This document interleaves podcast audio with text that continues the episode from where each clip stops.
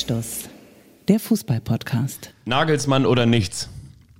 Wenn der FC Bayern nur deutscher Meister wird, was hältst du davon, wenn wir die heutige Folge so nennen? Ja, finde ich gut. Können wir schon einen Haken hintermachen. Das finde ich sehr, sehr gut. Wir reden über die Bayern und wir reden über Nagelsmann, der möglicherweise für sehr viel Geld von RB Leipzig zum FC Bayern wechselt. Wir reden in diesem Podcast zum letzten Mal im April 2021, in diesem Podcast, der nach wie vor Anstoß heißt, über die Themen, die Deutschland bewegen. Wir cruisen auch durch den Norden, stoppen in Bremen, in Hamburg, in Kiel und das ist schon so ein bisschen die kleine Inhaltsangabe für die heutige Folge. Wir sind Michael Augustin, mein Name ist Fabian Wittke. Wir sitzen in meiner wunderbaren, äh, wie sagst du immer so schön, Nobelwohnung. Es nee, äh, Nobelviertel. Nobelviertel, die Wohnung gar nicht mal, ne? Die Wohnung ist eigentlich eine Bruchbude. Ja, das ist eigentlich, äh, genau. Aber im Nobelviertel. Im Nobelviertel. Das wäre quasi der Gegenentwurf zu einer Sonnenblume, die auf einem Misthaufen wächst. So ist, das hier so sozusagen ähnlich. die Aber es duftet nicht nach Mist, sondern nach Ah, Kaffee. Die French Press steht wieder auf dem Tisch. Du hast gerade eben den Folgentitel genannt. Dann streich ich mal durch, den ich jetzt hier. Nee, sag doch mal, ähm, wir können ja demokratisch abstimmen. Ich will ja hier keine Alleingänge machen. Das Wenn- wäre ja völlig neu, dass ich hier mal so einen Alleingang mache. Wenn Werder auf die Schafskälte wartet.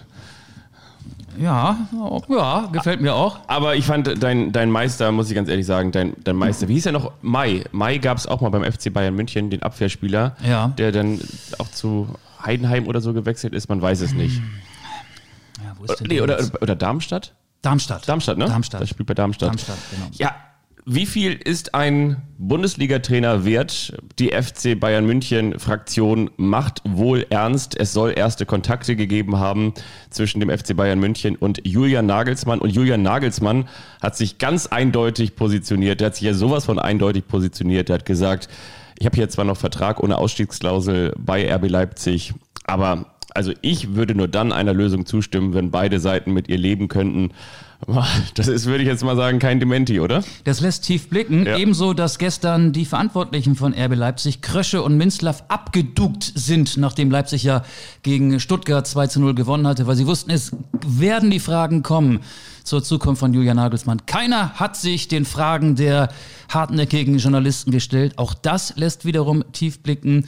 Und dass die Bayern an Nagelsmann rangehen, das haben wir letzte Woche schon geahnt und ist ja nun auch wirklich keine große Überraschung. Wenn du der beste deutsche oder der beste verfügbare deutsche Trainer bist, der Julian Nagelsmann ja ist, dann gibt es, wenn du ehrgeizig bist, in Deutschland nur ein Ziel, das sind die Bayern. Vor allen Dingen, wenn du Trainer beim Vizemeister bist, bei RB Leipzig und auch in den vergangenen Wochen erkannt hast, dass mit dieser Leipziger Mannschaft eben nicht mehr drin ist, denn in den entscheidenden Momenten, in den entscheidenden Spielen haben die Leipziger, das muss man so deutlich sagen, versagt.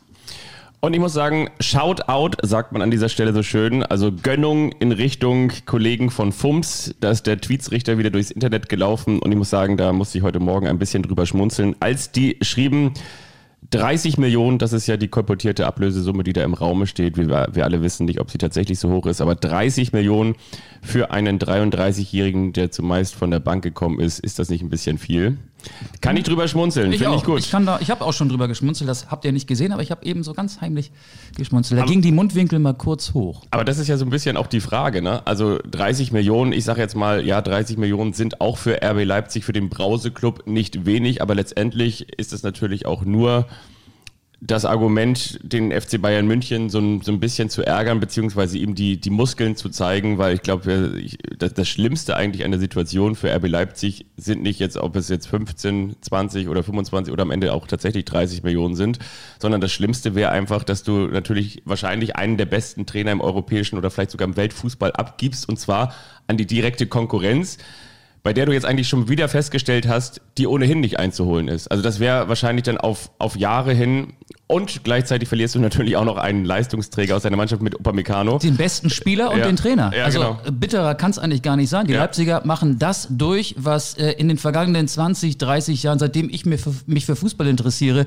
äh, alle Konkurrenten der Bayern, die zumindest Werder. mal temporär Konkurrent waren, durchgemacht haben. Werder, Dortmund, auch früher der. KSC, der erste FC Kaiserslautern, Gladbach. Genau, das machen jetzt die Leipziger durch. Ähm, aber ich kann die Motivation der Bayern verstehen, dass sie, wenn sie einen Nachfolger für Hansi Flick suchen, dann in Leipzig äh, fündig werden und Nagelsmann holen, der, glaube ich, äh, als Trainer, der ist ja kein Talent, das ist ein, Ja. ein, ein genialer Trainer. Äh, Klopp können sie nicht kriegen, weil der in Liverpool noch äh, unter Vertrag steht und da auch noch ein bisschen was vorhat. Tuchel hat gerade beim FC Chelsea unterschrieben, ist auch, glaube ich, ein bisschen zu verkopft, wäre, glaube ich, nicht kompatibel mit den Bayern, mit den Hönes und Rummenigge, Kahn und, und Bratze und wer da noch alles reinredet. Nagelsmann, das würde passen. Aber die Frage, die im Raum steht, was ist eigentlich ein Bundesliga-Trainer wert? 30 Millionen Euro. Also die Frankfurter haben gerade 7,5 Millionen Euro von Gladbach für Adi Hütter kassiert. 30 Millionen Euro ist mal nochmal eine ganz andere Preisdimension. Ich werfe die Frage einfach mal hier auf deinen frisch gedeckten Frühstückstisch. Es ist übrigens kurz nach neun, deswegen duftet es hier auch Kaffee, nach, nach, nach Kaffee und nicht nach äh, Bier oder äh, Alkopops. Nein, ähm, Die was, Rama-Familie kommt gleich rein Was- und der was ist- Bärenmarke Kaffeetraum. was ist ein Trainer wert? Was glaubst du, was darf man für einen Trainer verlangen? Was ist ein Trainer wert? Da möchte ich ganz gerne natürlich mit meiner alten Geschichte um die Ecke kommen, die ich schon tausendmal in diesem Podcast erzählt habe. Da müssten wir jetzt ja eigentlich noch mal bei Dieter Hecking anrufen und nachfragen, weil er war ja der erste Trainer im deutschen Profi Alemannia Aachen. für den man damals Hannover hat ihn geholt, genau. bezahlt hat. Ich glaube, bei ihm waren das damals irgendwie sowas wie 2,5 Millionen, oder? Was ja damals auch schon sehr, sehr viel war. Vor allen Dingen, Waren das schon Bitcoins oder noch Euro? das waren, genau. Das waren, ja, aber damals, genau, 2,5 Millionen, das war damals noch die, die Bitcoin-Währung, die man bezahlen konnte. Ja, wie viel ist ein Trainer wert? Ähm, wie viel ist ein Trainer wert? Das kann man natürlich betriebswirtschaftlich angehen und sagen, wie groß ist die Nachfrage? Die Nachfrage ist riesengroß beim FC Bayern München. Und wer fragt nach? Genau, und, und der FC Bayern München. Und wie groß ist das Angebot? Also will heißen, wie viele Trainer, sind wir mal ganz ehrlich, gibt es denn jetzt wirklich auf dem Markt? Also ich könnte mir schon vorstellen, ich könnte mir wirklich schon vorstellen, sollte das jetzt partout, also überhaupt gar nicht mit Julian Nagelsmann passen. Und Julian Nagelsmann zum Beispiel sagt auch, ich glaube, das wäre wahrscheinlich wirklich der einzige Grund, weshalb es nicht zustande käme. Julian Nagelsmann sagt an dieser Stelle, nein, ich möchte den Vertrag bis 2023 erfüllen. Warum sollte er das tun? Wird er nicht machen. Aber ich glaube, das wäre wirklich der einzige Grund, weshalb diese ähm, oder dieser Vertrag oder diese Kooperation oder äh, genau dieses, dieser Deal nicht zustande käme. Dann glaube ich, dann wird der FC Bayern München sich auch noch um Oliver Glasner bemühen. Das, da bin ich mir ziemlich sicher. Nein. Doch, das glaube ich schon. Ja, aber wer wäre für dich an, an da kommen wir gleich zu. Ähm, so, das heißt Angebot und Glasner ist doch Nachfrage. viel zu klein für die Bayern. Ja, aber trotzdem, äh, genau, was wäre die Alternative? Es gibt keine Alternative, sprich Angebot und Nachfrage. Es gibt nur Jogi Löw. diesen, ja, ja, Nein. eben auch. Es gibt eigentlich Erik nur Ten diese. Ja, genau, oder es gibt wahrscheinlich aber erst einmal nur diese eine Wunschlösung. Und die Nachfrage ist riesengroß, weil der FC Bayern München mit Hansi Flick eben die Musterlösung da auf der Trainerposition verliert. Und von daher sind sie, glaube ich, in Anführungsstrichen bereit, alles zu bezahlen. Ja, ähm, ich glaube, die Bayern sind nicht bereit, äh, alles zu bezahlen, aber dass Leipzig einen hohen Preis aufruft, ist natürlich auch Teil des Pokers, der damit äh, begonnen hat jetzt, vorausgesetzt diese Zahl stimmt, die da im Raum steht, 30 Millionen Ablöse, die der, die RB Leipzig für Julian Nagelsmann aufruft. Ähm, und ich glaube, man kann es partout gar nicht so sagen, was ein Trainer wert ist. Wer will den Trainer haben? Also äh, es käme ja jetzt nicht, sagen wir mal, der FC Augsburg auf die Idee, bei RB Leipzig für Julian Nagelsmann anzufragen. Und äh, wen wen schwächt oder wen stärkt ähm, Leipzig damit? Also wenn Nagelsmann jetzt nach England gehen würde, okay, da wäre auch viel Geld zu holen, ähm, dann wäre es vielleicht eine ja, ebenso hohe Ablösesumme oder ähm, ich, ich glaube, es werden am Ende nicht 30 Millionen Euro werden, aber äh, Leipzig will mit dieser äh, Summe auf jeden Fall sagen, hey, wenn ihr den haben wollt, dann müsst ihr euch aber auf ein ganz 10 Poker einstellen und äh, am Ende, ja, vielleicht gibt es auch noch irgendwie einen, einen Transfer über, über drei Ecken, ähm, der das Ganze dann ein bisschen ähm, preislich ähm, einfacher gestaltet für die Bayern. Ich weiß es nicht, aber ich glaube, sie wären bereit, äh, alles ähm, zu investieren, weil der FC Bayern natürlich auch über die finanziellen Mittel verfügt. Übrigens, Das wäre doch übrigens ganz schlau von den Leipzigern, wenn die sagen würden, wir schreiben uns hier noch ein paar Titel rein. Also wenn der FC Bayern München dann mit Julian Nagelsmann Meister werden sollte, dann kriegen wir nochmal 5 Millionen extra. Und wenn er dann auch noch den DFB-Pokal holt, dann kriegen wir auch nochmal 5 ja, Millionen. natürlich. So, solch, solche Prämien. Also das, das, ist, das ist ja ähm, völlig, völlig normal, dass solche Klauseln dann auch zu Verträgen hinzugefügt werden. Ähm, darüber könnte die Ablösesumme, die dann vielleicht ähm, im Endeffekt nicht 30 Millionen Euro betragen wird, noch ein bisschen in die Höhe schnellen. Und die Bayern, die wollen ja auch noch Geld aufrufen für Hansi Flick, wenn der jetzt Bundestrainer wird. Und Rainer Koch, der DFB-Präsident, hat gestern in der Sendung Blickpunkt Sport im bayerischen Fernsehen gesagt, wir werden keine Ablösen für Trainer zahlen. Auch das wird nochmal spannend, ja. ähm, wie die beiden Seiten sich dann einigen. Ähm, weil äh, Koch hat es damit begründet, wenn wir jetzt äh, 5 Millionen Euro oder wie viel Geld auch immer für Hansi Flick bezahlen müssen oder für den Bundestrainer bezahlen müssten, er hat den Namen Flick nicht erwähnt, dann würden wir das Geld ja dem Amateurfußball wegnehmen und Rainer Koch ist ja der Vertreter der mhm. Amateure und positioniert sich somit auch immer für, den, ähm, für die Interessen des Amateurfußballs. Ich ähm, finde auch Rainer Koch ist wirklich, wirklich der, die Optimallösung für eine Vertretung der Amateure eigentlich, oder? Ja, Amateur, ne? Ja. Also, das wird auch spannend. Das wird, nein, aber es wird natürlich wirklich spannend, weil sollte der FC Bayern München, der ja nun doch auch schon ein Verein ist, der immer wirtschaftlich sehr durchdacht geführt wurde, sollte der nun eine exorbitant hohe Ablösesumme für einen Trainer aufwenden, werden die natürlich auch sagen, aber irgendwo muss das Geld natürlich auch wieder reinkommen. Und wenn der DFB sagt, aber von uns werdet ihr das Geld nicht bekommen, bin ich mal gespannt.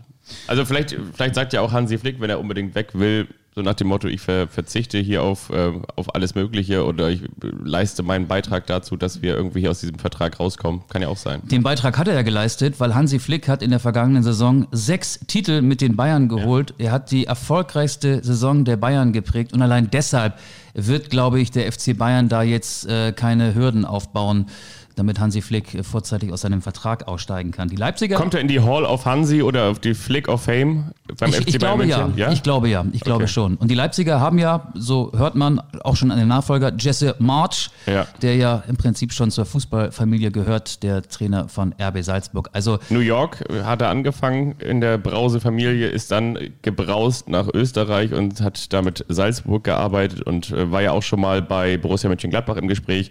Und jetzt ist er derjenige, welche, der natürlich auch, das ist ja, also, also besser passt es ja gar nicht, oder? Dann holst du quasi ähm, so ein bisschen wie früher bei Stromberg, dann holst du irgendwie einen aus Finsdorf in die Zentrale und, und schon geht es da weiter bei, bei RB Leipzig. Ja, ist, ist denn, ist irgendwie die naheliegende, auf der anderen Seite auch irgendwie gefühlt eine kleine Lösung, oder?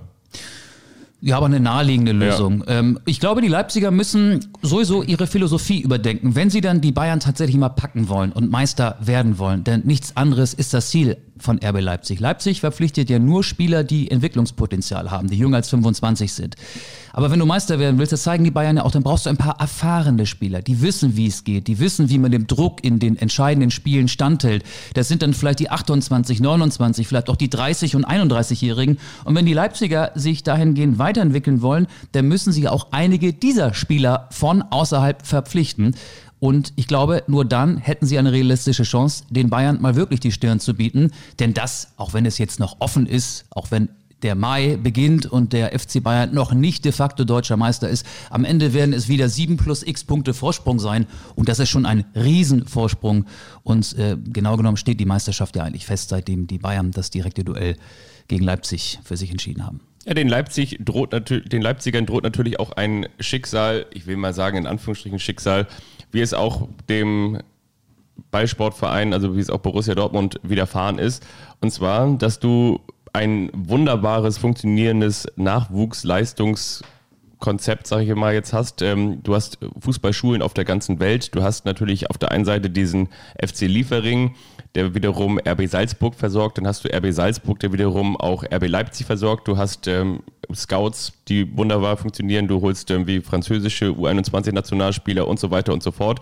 Und genau, das funktioniert soweit alles. Aber letztendlich, wenn du diese Philosophie weiter verfolgst, wie du auch schon gesagt hast, dann wirst du auch irgendwann weiterhin immer ein Ausbildungsverein für den FC Bayern München, für Liverpool und für die anderen Großen im europäischen Fußball bleiben. So ähnlich wie es eben bei Borussia Dortmund auch ist. Dann kann man sagen, für die Bundesliga wird es immer reichen, einen Platz zwischen zwei und, ich sag mal jetzt, sieben zu bekommen. Aber im, im internationalen Fußball oder zum Beispiel in der Champions League oder eben, wenn es auch um die Meisterschaft geht, dann wird es nicht reichen, um den FC Bayern München zu attackieren. Aber auch in Frankreich gibt es ja nur wenn wir jetzt mal Paris außen vor lassen, nur Ausbildungsvereine für die Top-Clubs in Europa. In Deutschland ist der FC Bayern der einzige Verein, der nicht der Ausbildungsverein ist. Ansonsten sind ja alle Lieferanten für die noch größeren Vereine in Europa. Und die größten und die finanzstärksten spielen in England. Und in Spanien gibt es mit Real Madrid und dem FC Barcelona äh, auch zwei Vereine, die äh, sich überall bedienen können. Wobei, ähm, ja, die haben ja nicht umsonst die Super, League-Pläne so vorangetrieben. Die sind hoch verschuldet. Aber ich glaube, ähm, wenn jemand in Konkurrenz tritt zu einem Verein aus England, wenn es darum geht, einen Spieler äh, zu verpflichten oder einen Spieler zu halten, dann wird jeder Verein in Europa ähm, verlieren. Und ja, da wir schon mal Verlierern sind, wollen wir, wollen wir den Cut machen und uns um Werder Bremen kümmern? Vielleicht noch ganz kurz ein Minisatz von mir, von dir sozusagen gewünscht. Und zwar, Borussia Dortmund ist jetzt wieder dran an der Champions League, nur noch zwei Punkte Rückstand. Ich war da, ich habe ihn das? gesehen. Ich habe den schnellsten Sprint in einem deutschen Fußballstadion seit Jahren gesehen. Ich war dabei beim 2 0 Sieg von Borussia Dortmund in Wolfsburg. Erling Haaland. Wow. Also ich kann mir übrigens auch vorstellen, in, in, dass Nagelsmann sagen wird, Haaland oder nichts. Also ich kann mir vorstellen, das ist natürlich auch ganz spannend, weil da ist ja an, ich habe jetzt, glaube ich, mal erzählt, dass ich ja bei, bei Clubhouse mal einen Talk mit Julian Nagelsmann hatte und da haben wir uns ja auch über Erling Haaland unterhalten und habe ich dir damals, du hast mich dafür ausgelacht, aber er hat gesagt, der passte damals nicht zu RB Leipzig, weil sie eben diese Gehaltsstruktur haben und ähm, Erling Haaland schon da damals zu teuer war. Aber das wird natürlich genau der Spieler sein, der auf der Wunschliste nach ganz oben wandert. Meinst du nicht? Ja. Mit dem scheidenden Robert Lewandowski. Ja, aber, aber die Bayern spielen ja auch ein anderes System. Die Bayern gestalten das Spiel aktiv. Und äh, Borussia Dortmund hat ja im Prinzip ähm, nach der 1-0-Führung das ganze Spiel lang im eigenen Strafraum auf den VfL Wolfsburg gewartet um Haaland in solche Kontersituationen zu schicken. Das, das 2-0, also für die, die es nicht gesehen haben, ähm, es, es war krass. Also die Wolfsburger verlieren am Dortmunder Strafraum den Ball. Der Hut bekommt den Ball nach einem schlechten Pass ähm, auf, auf Brooks, der da, ich glaube, nach einer Standardsituation als Verteidiger von Wolfsburg noch vorne am Dortmunder Strafraum war. Der Hut bekommt den Ball, spielt ihn wie früher beim Handball, beim Tempo-Gegenstoß. Nach einer Balleroberung sind die Außen nach vorne gegangen, langer Pass auf den Außen, der ist frei vom Tor, macht das Tor. Der Hut spielt den Pass in den Lauf von Haaland, der nimmt den Ball in der eigenen Hälfte an und sprintet über das halbe Spielfeld. Natürlich kann ihm kein Wolfsburger folgen. Er war mit Ball am Fuß schneller als alle VfL-Verteidiger ohne Ball und dann ähm, verwertet er diesen Tempo-Gegenstoß. Das ist ja unfassbar. Ich meine, es ist, das haben wir häufiger schon gesagt, unfassbar, wenn man es im Fernsehen sieht und im Stadion. Ich habe gedacht, wow, ja, das, das macht Spaß. Es wäre schön, wenn solche Spieler lange in der Bundesliga bleiben. Mhm. Aber ich glaube, wenn Dortmund nicht in die Champions League einzieht, ähm, jetzt nach vier Siegen in Folge sieht es ja wieder deutlich besser aus für den BVB, dann ist der weg im Sommer. Dann ist der weg. Und ich glaube nicht in München, sondern dann eher bei einem der Top-Clubs in England. City. City, City of uh, Angels. Who knows, who ja. knows. In Bremen wird er, glaube ich, nicht spielen. Wollen wir damit zu Werder Bremen kommen und dann gehen wir so langsam über Werder Bremen Liga. in die zweite Liga. Wir ja. sind ja bei Werder Bremen, der, traurig, aber war auch da, schon fast in der zweiten Liga. Schon, obwohl es noch der Tabellen 14. ist, ja. aber Werder hat aktuell nur einen Punkt mehr als Köln auf Rang 16. Werder hat jetzt sieben Spiele hintereinander verloren. Vereinsrekord. Das hat nicht mal Schalke hinbekommen ja. in dieser Saison. Es ist wirklich wahr. Ja. Nicht mal Schalke hat es geschafft, eine Negativserie von sieben Niederlagen in Folge zu schaffen. Und, Und dazu müssen wir natürlich sagen, wir können jetzt nicht ganz so weit uns aus dem Fenster legen, weil möglicherweise am Dienstag heißt es ja offiziell, soll eine Entscheidung fallen, ob es weitergeht mit Florian Kofeld oder nicht. Deshalb können wir nur so ein bisschen ähm, ergründen, wahrscheinlich, wie es dazu kam, oder? Was, was ja, oder wir können, die Frage, wir, wir können die Frage stellen, das finde ich auch spannend. Die Bremer haben Samstag verloren. Mhm beraten Sonntag und stellen sich hin. In dem Fall war es der Sportdirektor Frank Baumann, der eine virtuelle Pressekonferenz gegeben hat, der gesagt hat, wir wissen noch nicht, wie es weitergeht spätestens Dienstag ist eine Entscheidung da. Was ja wiederum auch gleichzeitig heißt, wir wissen nicht, wie es weitergeht. Das ist gar kein klares Statement mehr pro Florian genau, Kofeld, genau. jetzt Sie, wird Sie, alles umgedreht. Sie, Sie prüfen die Option, ja. Äh, einen neuen Impuls von außen zu setzen. Vielleicht geht es auch mit äh, Kofeld weiter, der ja nach dem 1 zu 3 in Berlin beim ersten FC Union die Vertrauensfrage gestellt hat, der sinngemäß gesagt hat, wenn jemand das Gefühl hat, dass es mit einer anderen Person besser geht, dann soll man mir das sagen. Ähm, aber ich, ich, ich möchte dich mal fragen, wie findest du es? Es ist ja ganz oft so, dass äh, in Krisensituationen sich Manager, Sportdirektoren, äh, Vorstandsvorsitzende vor die Mikrofone stellen und dem Trainer das Vertrauen aussprechen. Die Bremer sagen jetzt ganz klar, wir wissen einfach nicht, wie es weitergeht. Bieten somit natürlich eine Angriffsfläche, ein, zwei, drei Tage Unruhe. Ähm, Wie, wie, wie, wie, wie, wie, wie, wie findest du das, wenn man so eine Flanke öffnet und den Trainer und auch die Mannschaft ein paar Tage im Unklaren lässt? Ja, in dieser Situation behaupte ich jetzt mal, ist es das Schlechteste, was du eigentlich machen kannst, weil ich glaube, wenn du etwas brauchst in diesen Zeiten der Unsicherheit, dann ist es genau die Sicherheit. Und wenn ich das richtig verfolgt habe, dann macht Werder es ein bisschen davon abhängig, wie sich die Mannschaft positioniert. Florian Kofeld hat ganz klar gesagt, ich werde nicht zurücktreten oder sinngemäß, ich werde nicht davonlaufen. Und die Mannschaft soll ja wohl auch angeblich in größten Teilen hinter dem Trainer stehen, was wiederum auch damit zusammenhängt, dass Florian Kofeld sich immer vor die Mannschaft gestellt hat, also quasi sowohl die positiven Nachrichten oder die positiven Nachfragen als auch die negativen Nachfragen erst einmal über seinen Rücken oder über seinen Deckel hat laufen lassen. Und ich glaube, dass das jetzt genau das Falsche ist, dass du, ich meine, Frank Baumann hat im NDR-Interview gesagt, wir brauchen noch zwei Siege. Und ähm, nach dem 1 zu 3 gegen Union Berlin, glaube ich, hat sich jeder Werder-Fan gefragt, okay, aber gegen, gegen welche Gegner soll es denn diese zwei Siege noch geben, wenn du so, so schlecht schon gegen Union Berlin spielst? Leverkusen zu Hause, Augsburg ja. auswärts, Gladbach zu Hause sind die Gegner ja. und am Freitag Pokal Halbfinale gegen Leipzig. Ja, also um es zu beantworten, ich glaube, das ist die, die schlechteste aller Varianten, dass du jetzt so eine so ein bisschen, also Frank Baumann empfiehlt sich ja quasi auch gerade für die Bundesregierung, weil ich meine, so ein Eiertanz kennen wir sonst eigentlich irgendwie vom Lockdown. Ähm, also das heißt, wir brauchen eigentlich mal eine Entscheidung und vor allen Dingen ziemlich schnell, weil ich sag mal so, der Inzidenzwert an Niederlagen bei Werder momentan relativ hoch ist. Und von daher, ja, ähm, man, man kann es jetzt wieder witzig formulieren, was ich jetzt auch gerade mache, aber äh, unterm Strich steht, ist, glaube ich, dass du jetzt jemanden, ich erinnere mal, jetzt, jetzt, jetzt hole ich politisch ganz weit aus, aber ich erinnere mal an die Sturmflut äh, damals in Hamburg und da haben sie alle gesagt, okay, was war das Große an Helmut Schmidt? Helmut Schmidt hat, du hast überall Leute gesehen, die panisch von links nach rechts gelaufen sind und Helmut Schmidt hat gesagt, so, so, und ich halte jetzt mal das, äh, das Steuerruder fest und ich gebe jetzt mal einen Plan vor. Und das hast du bei Werder nicht, sondern du hast gefühlt dieses ähm, Bootbild, ne, wo dieses, dieses Steuerrad die ganze Zeit von links nach rechts äh, läuft und äh, quasi aus dem Ruder geht.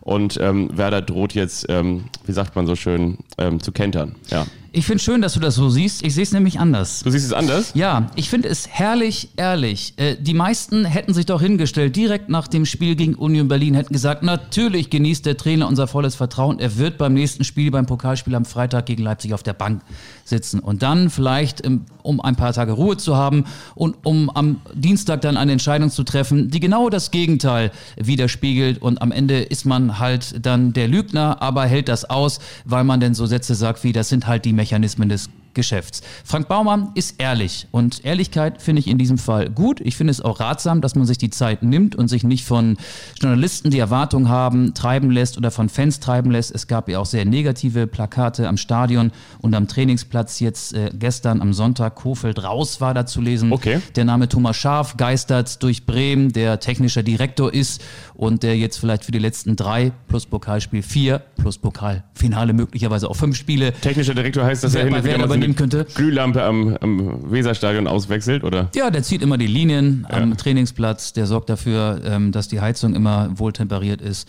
Nicht zu verwechseln Spielern mit Christoph Daum, der zieht hin und wieder auch die Linien, aber das sind andere Geschichten. Ja, das ist lange her, das war 2000, ne? da sind wir schon sehr, okay. sehr weit jetzt in der Vergangenheit. Aber, aber das hat mir gefallen, dieser kleine Quervergleich. Ähm, also ich finde es ja. gut, dass sich die Bremer so positionieren, äh, weil es einfach ehrlich ist. Also hey, wir wissen gerade selber nicht, wir müssen uns noch beraten. Ähm, und äh, Kofeld ist seit 20 Jahren Werderaner, hat er ja selber gesagt. Äh, je nachdem, wie der Austausch zwischen Baumann und Kofeld äh, stattfindet, ähm, ist es ja auch dann in Ordnung, wenn er damit leben kann. Klar kann man jetzt sagen, wenn sie sich morgen hinstellen oder auch heute schon vielleicht auch während der Aufzeichnung dieses Podcasts und sagen, es geht weiter mit Kofeld, dann ist er ein bisschen geschwächt. Aber das ist doch völlig egal. Ich halte auch nichts davon. So kurz vor Schluss in Augsburg denken sie ja auch darüber nach, den Trainer noch zu wechseln. Du musst jetzt irgendwie irgendwie versuchen, die Reihen zu schließen. Wer soll denn jetzt in dieser Zeit noch die Mannschaft besser machen? Jemand von außerhalb kann es ja eigentlich gar nicht sein, der die Mannschaft erst kennenlernen muss. Okay, mit Thomas Schaf gäbe es jemanden, der eine glorreiche Vergangenheit als Werder-Trainer geprägt hat. Aber denken wir mal an die letzte Trainerstation von Thomas Schaf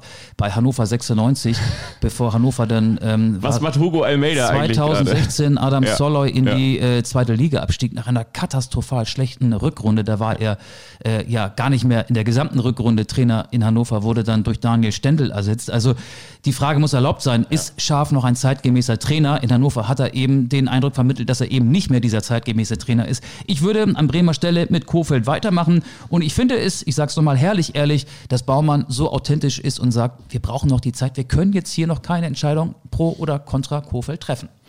Aber zeitgemäßer Trainer brauchst du in dieser jetzigen Situation einen zeitgemäßen Trainer. Also Gut, den hat Köln auch nicht mit Friedhelm Funkel. Ja, das, ja. das meine ich so. Ja. Weißt du, diese, diese Feuerwehrmann-Lösung ist häufig ja auch eben kein zeitgemäßer Trainer, sondern das ist ja häufig auch dafür ähm, gedacht, um ein Strohfeuer zu zünden. Da bin ich auch ganz gerne bei, bei Ewald Lien und ich schätze auch Evalin und Evalin hat natürlich auch so seine Daseinsberechtigung, aber wir wissen beide auch, es gab auch hin und wieder zu Evalin-Zeiten beim FC St. Pauli diese Geschichten, dass er gar nicht mehr Achso, wusste. ich dachte, du bringst das Evalin bei Werder Bremen ins Gespräch. Gut. Nein, aber es gab halt da auch so die Geschichten, der wusste gar nicht zu 100 Prozent, äh, welch, welcher Spieler ist jetzt da irgendwie noch ähm, gerade da. Da wir die Namen vertauscht haben. In Namen vertauscht. Aber der Kader war auch groß, muss man sagen. Da waren, glaube ich, 35 Spieler. Stimmt, dann, dann ist es natürlich auch zu rechtfertigen.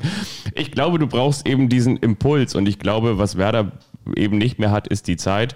Und ja, ich, ich glaube, was Werder auf die Füße fällt, ist dieses, dieses familiäre. Werder ist ein Wirtschaftsunternehmen und Werder präsentiert sich aber eben als große Familie. Werder präsentiert sich als Einheit. Das ist in guten Zeiten natürlich gut, weil du ganz genau weißt. Aber in schlechten Zeiten war das doch auch gut. Diese Green-White Wonderwall in Verbindung mit den Fans hat doch schon so manches Mal für den Klassenhalt gesorgt. Also die Einheit hat doch das Werder stimmt. schon viele ähm, Rettungen ermöglicht. Das stimmt, aber möglicherweise fällt es ihnen jetzt vor die Füße. Wir haben ja, glaube ich, den Vergleich auch damals schon mal gezogen mit der Kelly Family und äh, Florian Kelly mhm. ist jetzt möglicherweise eben nicht mehr derjenige, welche der Werder helfen kann.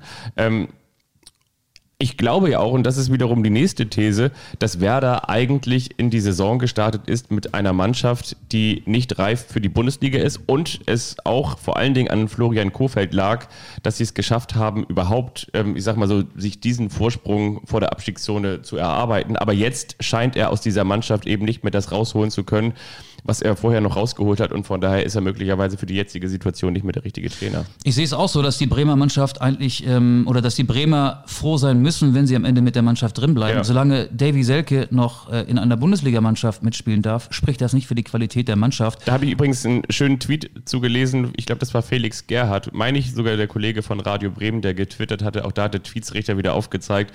Und zwar hat er gesagt, äh, oder ich glaube, es war Jens Barkhorn, der auch für Wums unter anderem schreibt, genau. Der hatte, glaube ich, geschrieben, ähm, auch nicht schlecht, dann spart sich Werder die 15 Millionen für Davy Selke, weil das darfst du ja auch nicht vergessen. Sollte Werder in der ersten Liga bleiben, dann müssen sie 15 Millionen Ablöse für Davy Selke an Hertha BSC überweisen. Das habe ich gar nicht mehr auf dem Schirm. Ja. Wirklich? Ja. Ach. Ich, ich, meine, es, ich meine, es sind 15 Millionen, ja. Auf jeden Fall muss die drüber schmunzeln, weil, wie gesagt, dieser, dieser Vertrag ähm, dann ja eben zustande kommt, ja. Ja, Josh Sargent ist äh, auch kein Torjäger. Niklas Füllkrug wäre einer, wenn er dauerhaft fit wäre. Also die Bremer ja, dann hast du das Problem, Entschuldigung, noch ganz kurz, aber dann hast du das Problem vor allen Dingen ja auch in der Defensive. Da hast du einen Ömer Toprak da, der, wenn er mal vier Spiele in Folge machen kann, der sicherlich eine Bereicherung für die Defensive ist, aber der macht nie, nie vier Spiele in Folge, weil er andauernd verletzt ist. Dann hast du einen Moisander, der auch irgendwie in die Jahre gekommen ist. Dann hast du einen Velkovic, der auch immer wieder große Böcke drin hat. Dann hast du eigentlich da hinten nur noch Theodor Gebre Selassie, auf den seit äh, gefühlt 15 Jahren Verlass ist. Aber das reicht eben nicht, um... Äh, Augustinsson auch noch. Ja. Der ist ja auch noch ein solider Außenverteidiger. Friedel manchmal auch nicht schlecht.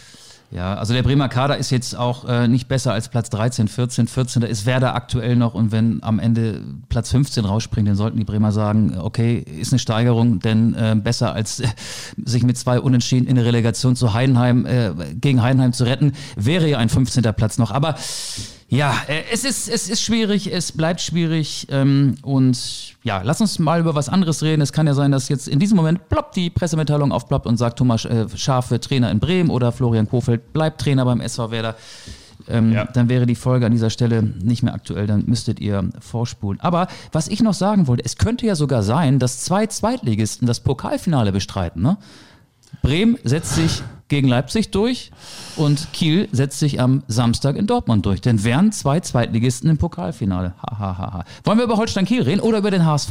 Wollen wir über die zweite Liga und über die Aufstiegskonstellation sprechen? Das finde ich sehr, sehr gut. Ja, äh, also der HSV, sag, sag du, erst Holstein oder erst der HSV?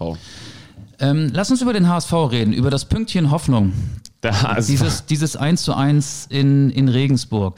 Ähm, ich würde jetzt gerne wieder so einen Frühjahrswitz machen. Ich glaube, den haben wir vor ein paar Wochen schon gehabt. Also die Allergiker haben ja im Frühling immer ihre Probleme. Ne? Ja. Dann läuft die Nase, dann tränen die Augen. Der HSV bekommt im Frühjahr immer seine Aufstiegsallergie und ist gerade mittendrin. Wusstest du, dass der HSV in der Rückrundentabelle, oder anders gefragt, schätz mal, auf welchem Platz sich der HSV in der Rückrundentabelle befindet? Das ist das Hannes-Wolf-Barometer, ne? Und das, Nee, der Trainer heißt Daniel Thune. das, das weiß ich, Man kann aber mal durcheinander geraten. Es gibt, gab und gibt immer wieder sehr viel, eine sehr hohe Fluktuation auf dieser der war Position. bei Hannes, unter Hannes Wolf, glaube ich, war der Hamburger SV. Egal. egal. Ähm, Wir sind im Jahr mal 2021. 13. Stimmt. Stimmt das echt? Ja, mit drei Siegen, sechs Unentschieden Ja. und vier Niederlagen. Ähm, ja, es ist, ich werde ja auch oft gefragt, wie erklärst du dir das, was bei dem HSV passiert? Mittlerweile ist so meine Standarderklärung, es gibt keine Erklärung. Man muss es irgendwie fühlen. Es gibt diesen Rucksack, der ist vollgepackt mit Tradition, Erwartungen, mit Druck und den schleppen die Spieler mit sich herum. Ich dachte, den hätte Peter Knebel mit nach Schalke genommen, aber nach Gelsenkirchen, aber hat Die er kann er ja beim, ne? beim Auswärtsspiel im Volkspark in der kommenden Saison dann wieder im Jenischpark abstellen. Ja. Ähm, aber die handelnden Personen, die ändern sich ja ständig. Ähm, und wenn wir uns jetzt diese Mannschaft angucken, dann stellen wir fest, dass ähm, es da einige Spieler gibt, die eben auch nur in der entscheidenden Phase Mitläufer sind. Äh, und damit bin ich jetzt gar nicht beim 1 zu 1 in Regensburg, sondern vielmehr beim 1 zu 2 bei der Blamage am vergangenen Donnerstag in Sandhausen. Nach diesem Spiel hat Daniel Thune gesagt, uns fehlt die Stabilität im Kopf und auf dem Platz.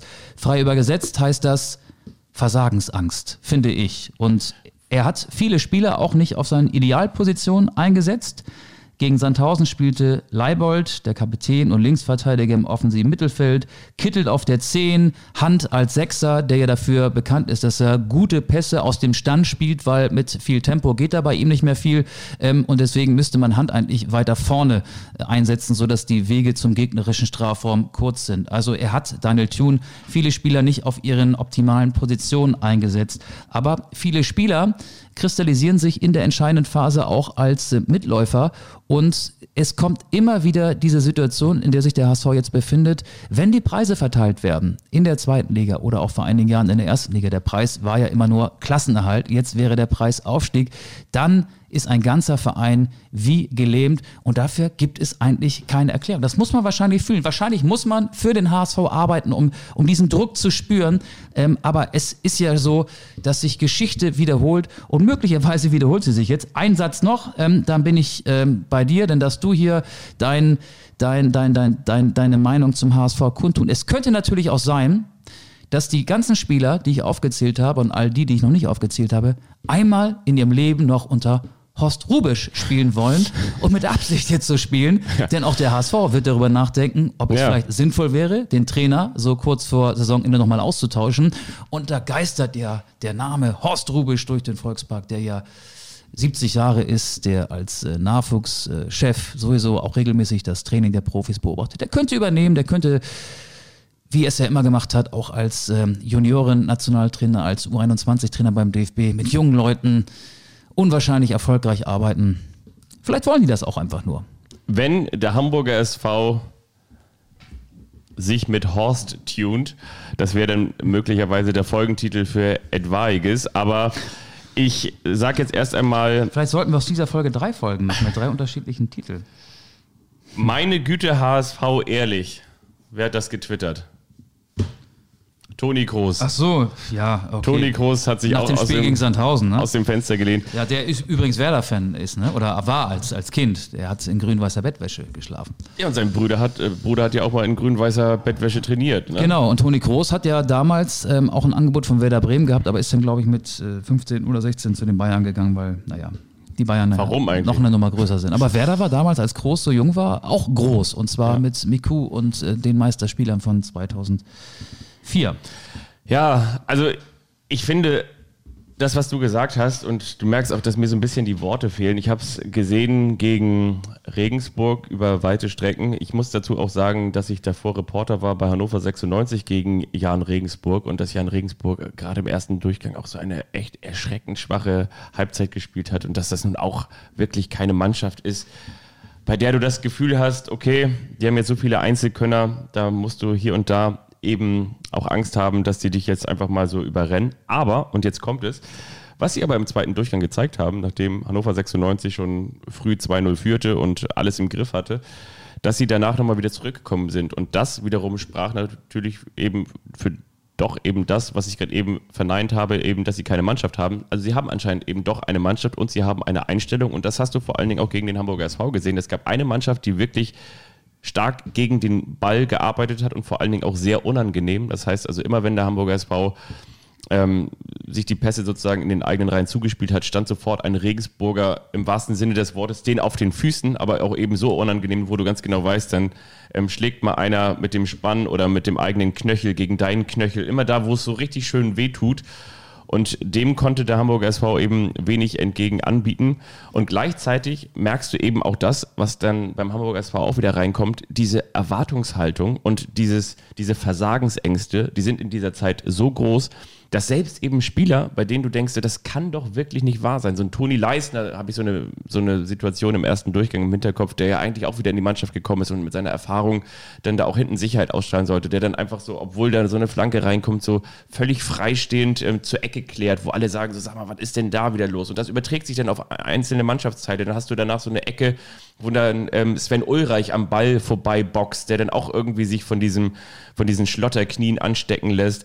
Und ähm, wie gesagt, das überträgt sich dann in alle Mannschaftsteile und dann trifft plötzlich auch auf mal ein, ein Spieler wie ähm, Terodde auch nicht mehr so regelmäßig. Drei Tore in der Rückrunde, Ja. 17 in der Hinrunde. Genau. Ja. Und, und, und das ist irgendwie etwas, das kannst du nicht erklären. Und ich finde, ähm, während ich noch, der HSV hatte ja auch eine Schwächeperiode im vergangenen Herbst, während ich das damals noch Daniel Thune abgenommen habe, so dieses so, wir, wir schaffen das jetzt hier im Kollektiv, er stellt sich vor die Mannschaft, das macht er ja ohnehin die ganze Zeit, wirkt es momentan eher wie, wie Durchhalteparolen, weil schau dir doch mal die Tabelle an. Ich meine, wir kommen ja gleich noch auf Holstein Kiel zu sprechen. Holstein Kiel hat zwei Punkte weniger Die ist und sehr, sehr krumm, die Tabelle. Ne? und, und drei Spiele weniger. Also wenn du so willst, kann der HSV gar nicht mehr aus eigener Kraft äh, die, die Aufstiegsplätze für sich reklamieren. Ich will mal eben die Tabelle, zumindest die ersten Ja. vier, vortragen. Bochum erster 60 Punkte, zweiter Fürth 54 Punkte, beide haben 30 Spiele. 30 Spiele hat auch der dritte HSV 51 Punkte, vierter ist Kiel 49 Punkte, aber mit erst 27 Spielen. So, jetzt kommst du wieder. Ja. Ja, und von daher, ja, du kannst es nicht erklären. Vielleicht wird der Hamburger SV wahrscheinlich dann wieder gegen, gegen Mannschaften, die dann doch ein bisschen spielstärker sind, ähm, vielleicht auch wieder gewinnen.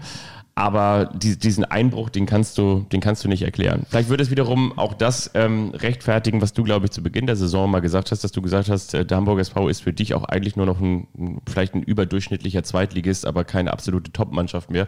Das würden sie ja jetzt auch gerade aktuell dann zeigen. Ja, es, es fehlen mir die Worte, weil immer wenn man denkt, immer wenn man denkt, der Hamburger SV hat sich nun doch irgendwie weiterentwickelt und stand ja zwischenzeitlich im Herbst auch, glaube ich mal, mit, mit sieben oder neun Punkten vor einem Nicht-Aufstiegsplatz. Jetzt stehen sie wieder genau da, ähm, wo viele sie irgendwie äh, schon, weil sie fast schon erwarten. Ich denke, ähm, ja, also mir, mir tun eigentlich mittlerweile die HSV-Fans leid und ich bin jetzt irgendwie nicht mehr in der Situation, dass ich denke, ach komm, jetzt mache ich mal nochmal einen, einen schönen Gag und ähm, jetzt sind sie mal wieder Vierter. Es ist doch eigentlich, das, das kannst du doch mit, mit echten Worten und mit äh, Statistiken nicht erklären, was da passiert, oder? Nee, äh, aber es überrascht mich auch nicht, weil es ja jedes Jahr so ist. Man darf aber auch nicht vergessen, der HSV ist in dieser zweiten Liga so vom Namen her das, was der FC Bayern in der ersten Liga ist. Und jedes Spiel, du hast gerade Regensburg, so der klassische Außenseiter in der zweiten Liga angesprochen. Für die ist es so, als hätten sie ein Pokalspiel in der ersten, zweiten Runde und die Bayern kämen. Und mit diesem Einsatz gehen dann die Regensburger und die Sandhäuser und meinetwegen auch die Heidenheimer in solche Spiele gegen den HSV. Was für den HSV spricht, wir waren jetzt ja sehr negativ, ist das Restprogramm. Der HSV hat noch das Nachholspiel gegen den KSC zu Hause, spielt dann gegen Nürnberg zu Hause in Osnabrück. Und da muss man ehrlicherweise sagen, da gewinnt momentan jeder. Osnabrück hat die, drei, die letzten 13 Heimspiele allesamt verloren. Und das letzte Spiel, 34. Spieltag für den HSV, Heimspiel gegen Eintracht Braunschweig. Die Braunschweiger werden dann wahrscheinlich auch Punkte für den Klassenhalt brauchen. Das könnte so eine Sandhausen-Situation werden wie im letzten Jahr. Das wäre dann wieder der negative Ansatz. Das Restprogramm ist so, dass es reichen müsste. Aber du hast es gesagt, aufgrund der vielen Nachholspiele, die Holstein Kiel noch bestreiten muss, zu den Kielern kommen wir gleich auch noch, hat der HSV es nicht mehr in der eigenen Hand. Jetzt noch eine Frage. Macht es Sinn, den Trainer zu wechseln? Die Frage haben wir eben bei Werder gestellt. Wie würdest du sie in Bezug auf den HSV beantworten? Nee, finde ich, also ich glaube, ich macht keinen Sinn. Also haben wir ja auch schon häufiger erlebt. Ne? Ich mein, beim ersten FC Köln war es damals Markus Anfang, bei Hannover 96 war es hin zu André Breitenreiter weg von Daniel Stendel. Das war aber Hast du- früher, ne? Stendel musste früher gehen, als äh, also der wurde eher entlassen in der in der zweiten Liga. Ja, genau. Also es war, Genau. ja, aber nicht viel früher. Ne? Ich, ja, ich würde sagen, im März war das. Okay, aber jetzt gibt es ja. ja. nur noch vier Zweitligaspiele, ja, ja, ne? Ähm, ja, ja, Impuls, ja, nein, brauchst du das jetzt? Ich weiß es nicht. Ich meine, das, das Ding ja, was ja wirklich das Groteske ist, du hast jetzt ja gerade eben auch gesagt, guck mal, das ist jetzt das, das Restprogramm des HSV, das sieht ja leichter aus oder leichter aber aus. es gibt ja kein leicht und schwer Nein, beim HSV. nein, Sandhausen und genau, Regensburg sind ja genau. auch eigentlich machbare Gegner. Ne? Ja, und genau, genau das, ist ja das Problem. Das ist das Problem. Ich meine, letztes Jahr, guck dir dies, diese Schmach da gegen Sandhausen an. Also das, das, sind, das ist ja wirklich der, der Wahnsinn. Von daher musst du eigentlich eher sagen, der HSV müsste jetzt noch ähm, gegen Bochum, gegen Kiel, gegen ähm, wen auch immer noch spielen. Solche Spiele liegen dem HSV vielleicht auch mehr, weil Ja. da der Gegner dann auch was gegen zu verlieren hätte. 96. Ähm, ja, also ich würde an würdest du Stelle sagen? des HSV den Trainer auch nicht wechseln, weil auch das ist Aktionismus. Das Ja. hat in der Vergangenheit ja jetzt auch nicht so viel gebracht und die müssen es irgendwie jetzt ziehen. Die müssen es gemeinsam durchstehen. Daniel Thune ist ja jemand, der rhetorisch geschliffen ist, der ähm, auch nach außen den Optimismus noch ausstrahlen kann. Ähm, das ist ja jetzt kein, kein Querulant oder so. Ähm, den kann man ja vorzeigen. Aber natürlich gäbe es auch viele Argumente, die dafür sprechen, ihn äh, zu opfern. Andererseits ist der HSV ja auch mit keinem klar definierten Saisonziel in die Saison gestartet. Da hat sich ja niemand hingestellt und gesagt, wir müssen aufsteigen.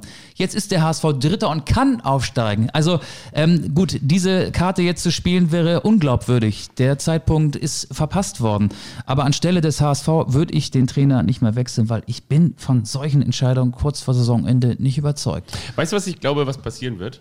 Also, das meine ich jetzt ganz im Ernst. Der Hamburger SV wird noch ein mittelmäßiges Spiel machen und dann werden sie sich von Daniel Thune trennen und das meine ich jetzt ganz im Ernst und dann werden sie als Retter für den Aufstieg. Bruno Labbadia holen, der sowieso hier in Hamburg wieder lebt. Das wäre äh, Pass mal auf. Der wäre dann zum dritten Mal da? Also als Spieler war er mal da, das zähle ich jetzt gar nicht mit. Zweimal Trainer. Es wäre dann seine dritte Trainerstation beim HSV. Aber das wäre so eine HSV-Lösung. Und dann würdest du quasi wieder. Ja, das wäre sogar eine, von denen einige sagen, ja, Bruno, und äh, wäre vielleicht ganz gut.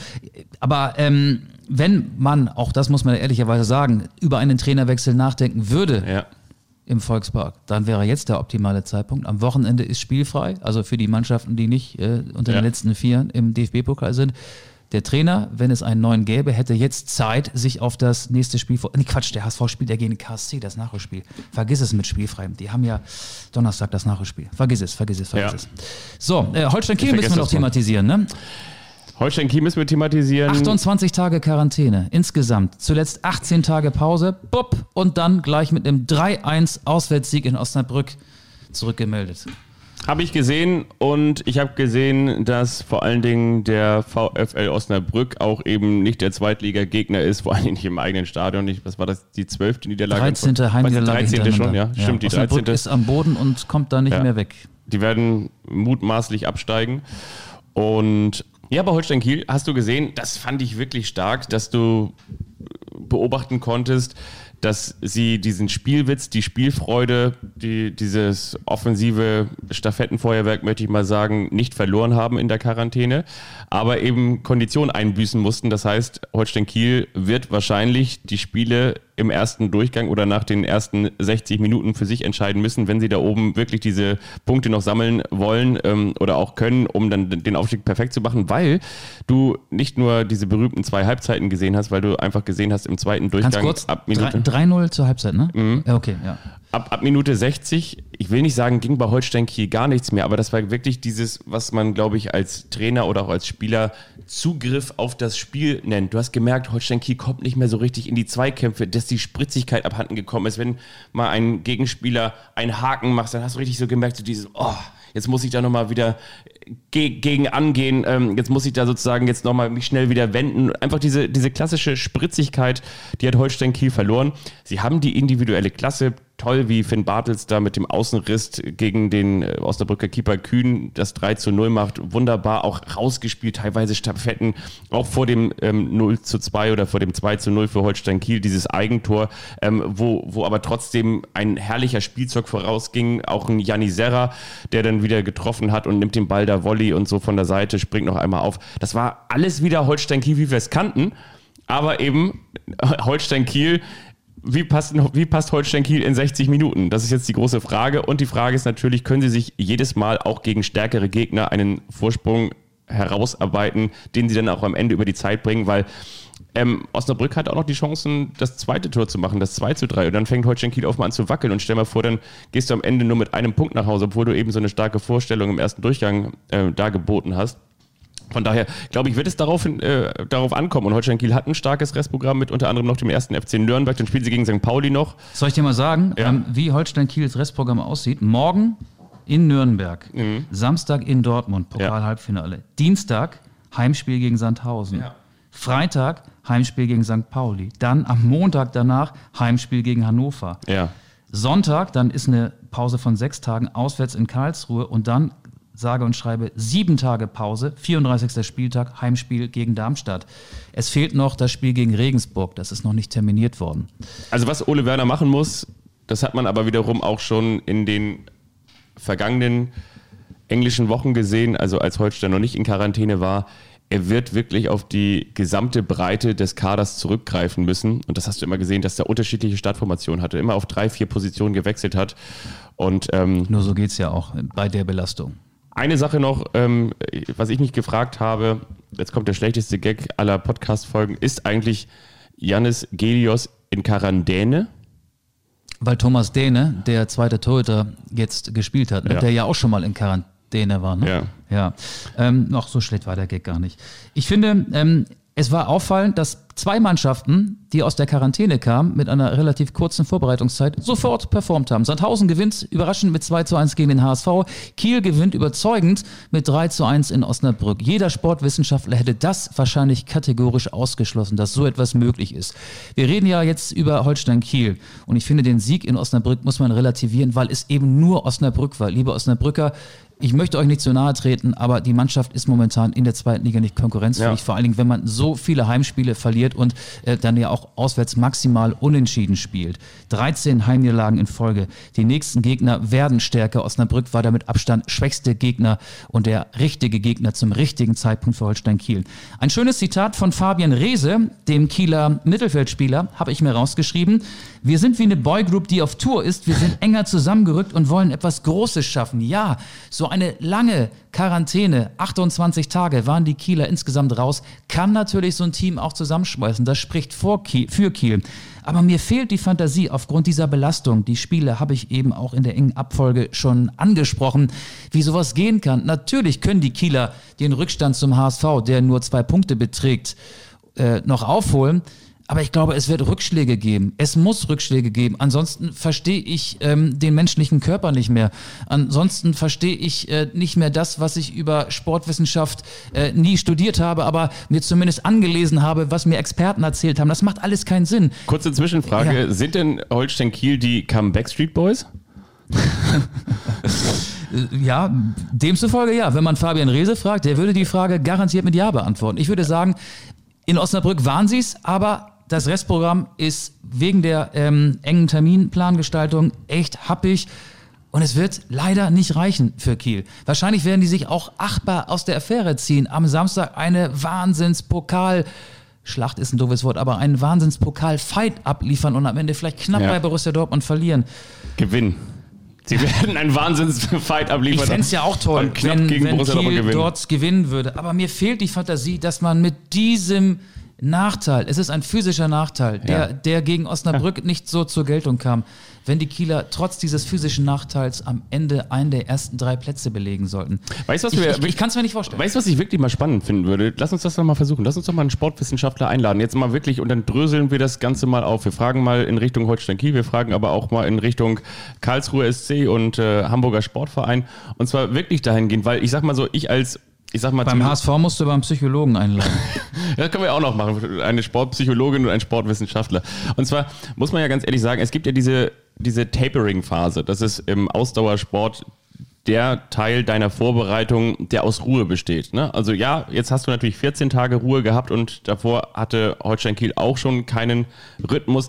Die Frage ist ja wirklich, ähm, wenn wir jetzt beim Triathlon sind, ein Jan Frodeno sagt mittlerweile, du kannst zu Hause auf dem Heimtrainer, und damit meine ich jetzt nicht Heimtrainer, wie Oma das früher irgendwie neben ihrem ähm, ähm, 1,40er Bett stehen hatte, mit so, mit so einem äh, analogen Tacho, sondern Heimtrainer meine ich, du kannst ja mittlerweile Rennräder ja auf Rollen spannen und du kannst das derartig simulieren, dass du ähm, alle Tour de France-Etappen, alle, alle Anstiege dieser Welt und, und alle Straßen dieser Welt. Und das gibt es auch für Fußballmannschaften. Ja, Kön- digital- Können die Osnabrück simulieren von der Couch aus? Äh, Nee, aber nachfahren kannst. neu. Damit will ich sagen, die Trainingsbedingungen heutzutage zu Hause sind ja ähm, deutlich besser, als man sich das eigentlich vorstellt. Und ich meine, natürlich hast du dann vielleicht in dem Sinne keinen Balltouch, aber vielleicht hast du ja trotzdem auch einen, Garten als Holstein- Holstein-Kiel-Spieler. Dann gibt es bestimmt irgendwelche Möglichkeiten.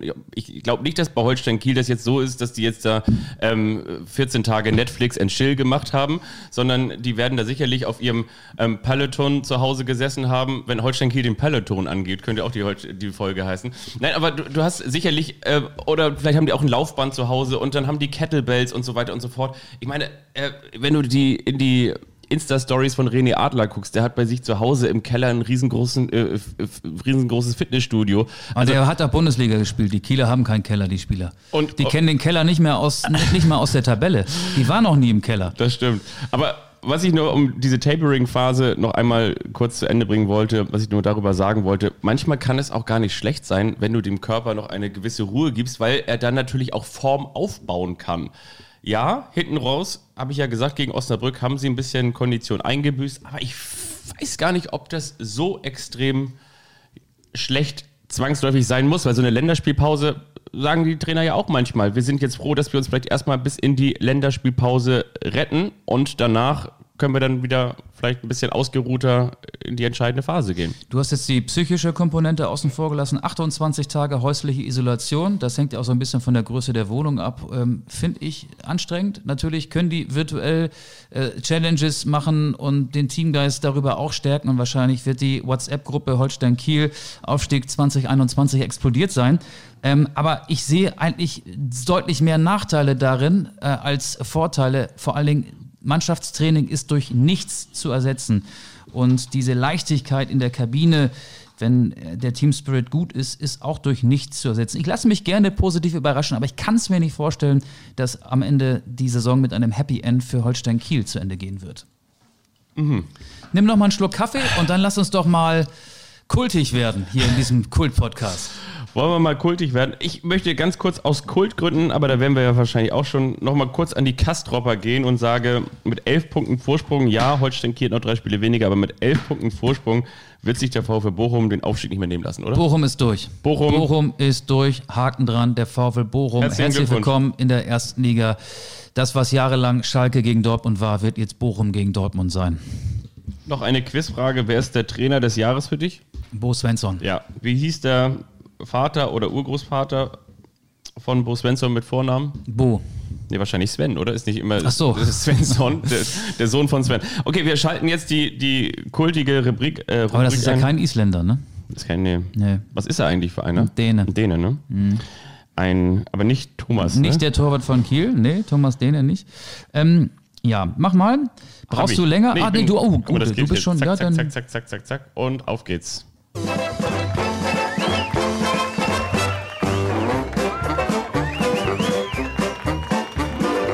Das ist der eine, der überrascht den anderen.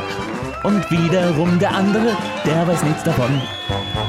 Das ist der eine, der überrascht den anderen. Und wiederum der andere, der weiß nichts davon.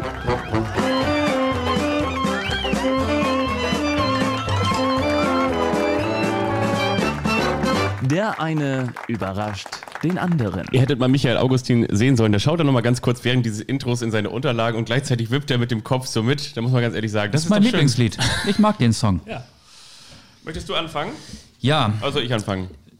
Du, du, du darfst gerne, weil ich muss noch eine Sache Okay, ganz kurz. okay, okay. Ich war, ich war ja, ich habe ja Erling Haaland äh, spielen, sprinten und treffen sehen Ja. am vergangenen Samstag in Wolfsburg beim 2 zu 0 der Dortmunder beim VfL Wolfsburg. Und Dort bekommen wir immer eine Mannschaftsaufstellung. Eine Stunde vor dem Spiel um 14.30 Uhr geht dort ein Angestellter des VfL Wolfsburg, ein Mitarbeiter der Presseabteilung herum und verteilt die Mannschaftsaufstellungen. Und ich habe die Mannschaftsaufstellung mitgebracht und möchte mit dir ein Quiz machen. Denn auf diesen Mannschaftsausstellungen, das ist mir schon häufiger aufgefallen, da stehen nicht nur, wenn wir jetzt mal einen einfachen Namen nehmen, mit der Nummer 11 bei Borussia Dortmund Marco Reus, da stehen die Namen, die offenbar auch im Personalausweis sind. Also nicht jeder hat ja nur einen Vornamen, es gibt auch Menschen mit einem zweiten, dritten, vierten Vornamen. Und ich möchte mit dir jetzt Vornamenraten spielen und ich glaube, es wird sehr, sehr schwierig für dich, einen richtigen Treffer zu setzen, weil es gibt echt schräge Vornamen, die wahrscheinlich die meisten noch nicht gekannt haben. Und ich nenne dir jetzt die Spieler, die nicht nur einen Vornamen haben und du sollst mir den zweiten Vornamen sagen. Bist du bereit für dieses gar nicht so einfache Spiel? Ich bin bereit. Fangen wir an beim VfL Wolfsburg. Mit der Nummer 6 hat gespielt, wir kennen ihn als Paulo Ottavio. Wie heißt denn Paulo Ottavio mit vollständigem Namen? Er ist Brasilianer. Von Brasilianern wissen wir, die haben teilweise sieben, acht Namen. Er heißt ähm, Luis Firmino Nazario ähm, Oliveira de la Santos äh, Calivero. Das ist falsch. Er heißt Paulo Ottavio Reza Silva. Schöner Name. Mit der Nummer 25, das weißt du vielleicht, John Brooks. Wie heißt er mit zweitem Namen? John Anthony. Das ist richtig. Wir gehen auf die Bank beim VfL Wolfsburg mit der Nummer 40, Joao Victor. Auch er ein Brasilianer. Wie heißt Joe Victor richtig? Nicht Victory.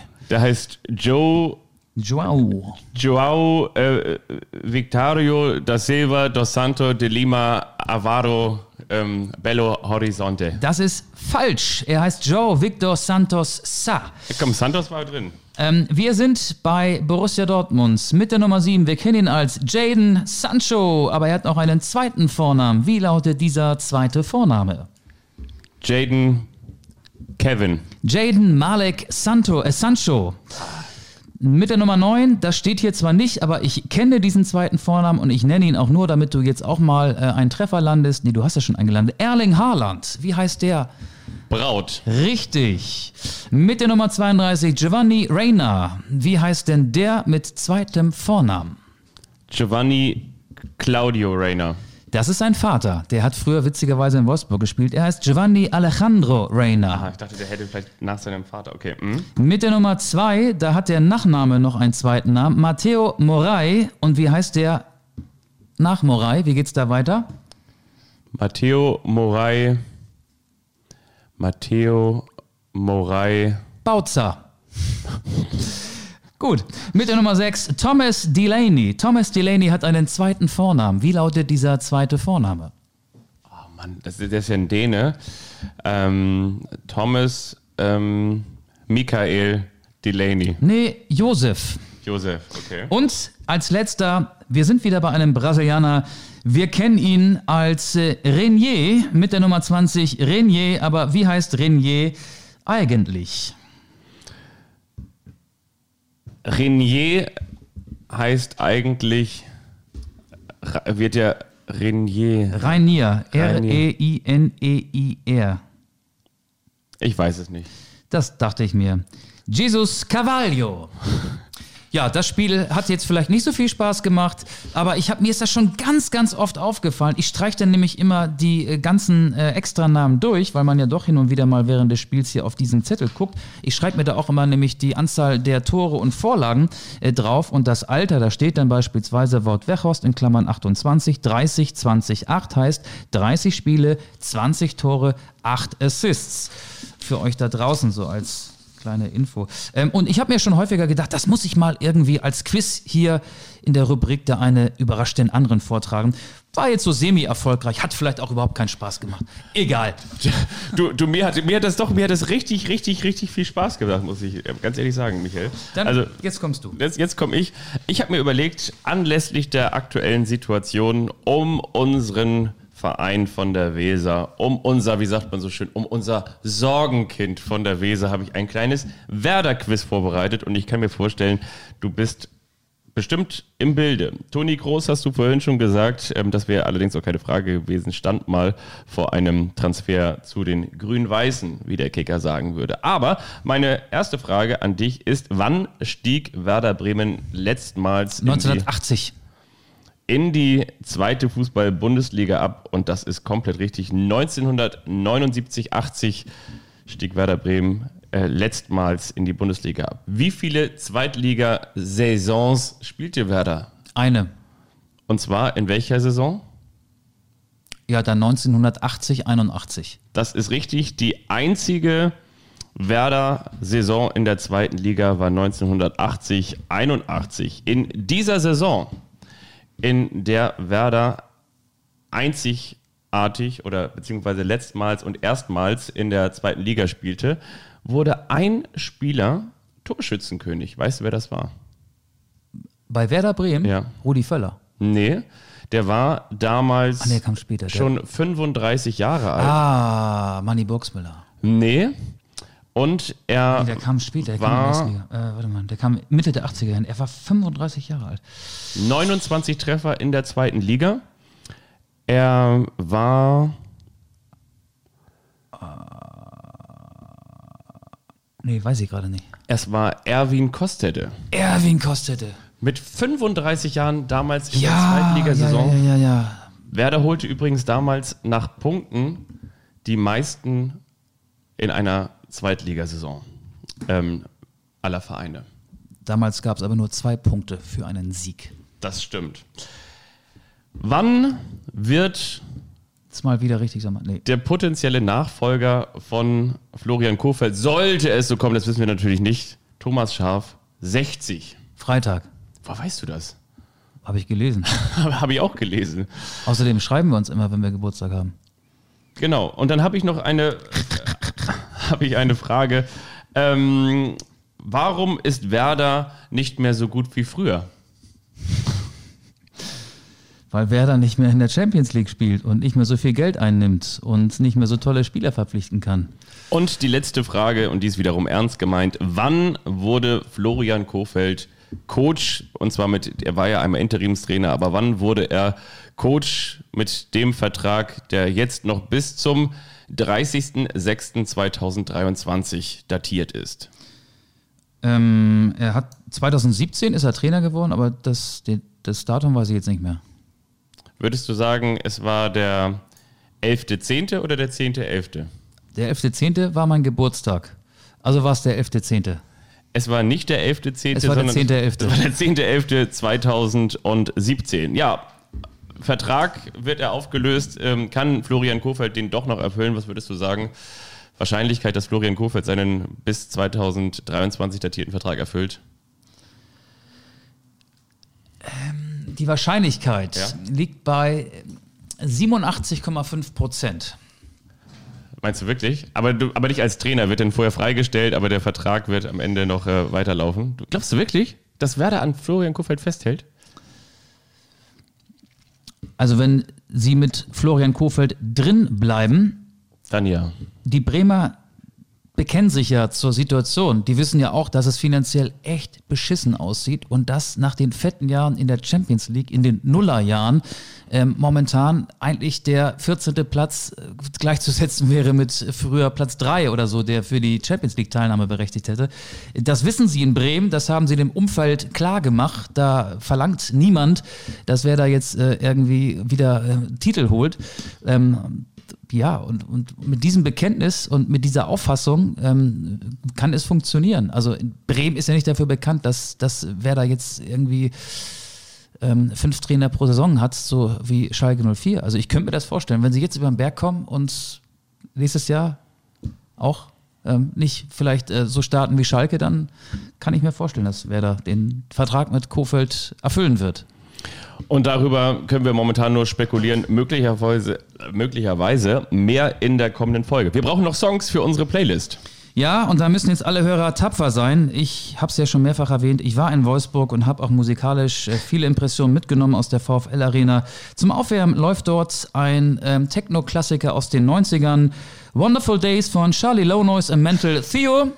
Kenne ich auch noch aus meiner Großraumdisco-Zeit. Schöne Grüße ins Metropol nach Stade an die B73. Was für ein Schuppen würde man heute nie mal mehr reingehen. Da lief das immer. Und in Wolfsburg läuft das auch noch. Und es läuft auch, der Song gefällt mir dann wirklich besser, wenn die Mannschaften einlaufen. Enter Sandman von Metallica.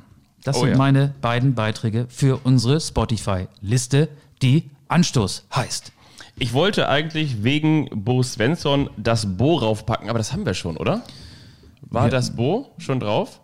Natürlich, natürlich, sicher, Digga. Ja? Ja, ist schon drauf, aber das Bo hat ja noch andere Songs gemacht. Du kannst dich da ja frei austoben. Aber ich habe spontan auch noch einen zweiten Song entwickelt und zwar wünsche ich mir von den Come Backstreet Boys für die Come Backstreet Boys Everybody und zwar in Gedenken an Holstein Kiel nach der Quarantäne und ich wünsche mir das Lied Eule von Jan Delay und Materia Ja. und immer wenn Sehr der poppig, ne? Mond scheint, dann ist Showtime. Ja, ja, ja. Habe ich notiert. Ähm, Jan Delay finde ich besser als die Backstreet Boys. Die Backstreet Boys finde ich richtig scheiße. Aber ich packe alles auf die Liste, äh, was du mir hier aufträgst. Ich bin einfach auch nur ein ausführendes Organ in diesem Podcast. Ich bin Dienstleister. Dienstleister sind wir ja beide, auch für euch da draußen. Ich hoffe, es hat euch Spaß gemacht. Ich hoffe, ihr kommt gut gelaunt und äh, ja, bestmöglich gelaunt. Gut gelaunt ist ja keiner in der aktuellen Phase, aber vor allen Dingen bestmöglich gelaunt und gesund durch die neue Woche. Und freut euch vielleicht auch auf die nächste Woche, denn dann gibt es die erste Anstoßfolge im Mai. Das werden die Mylights, präsentiert von RTL. Macht's gut. Tschüss. Tschüss!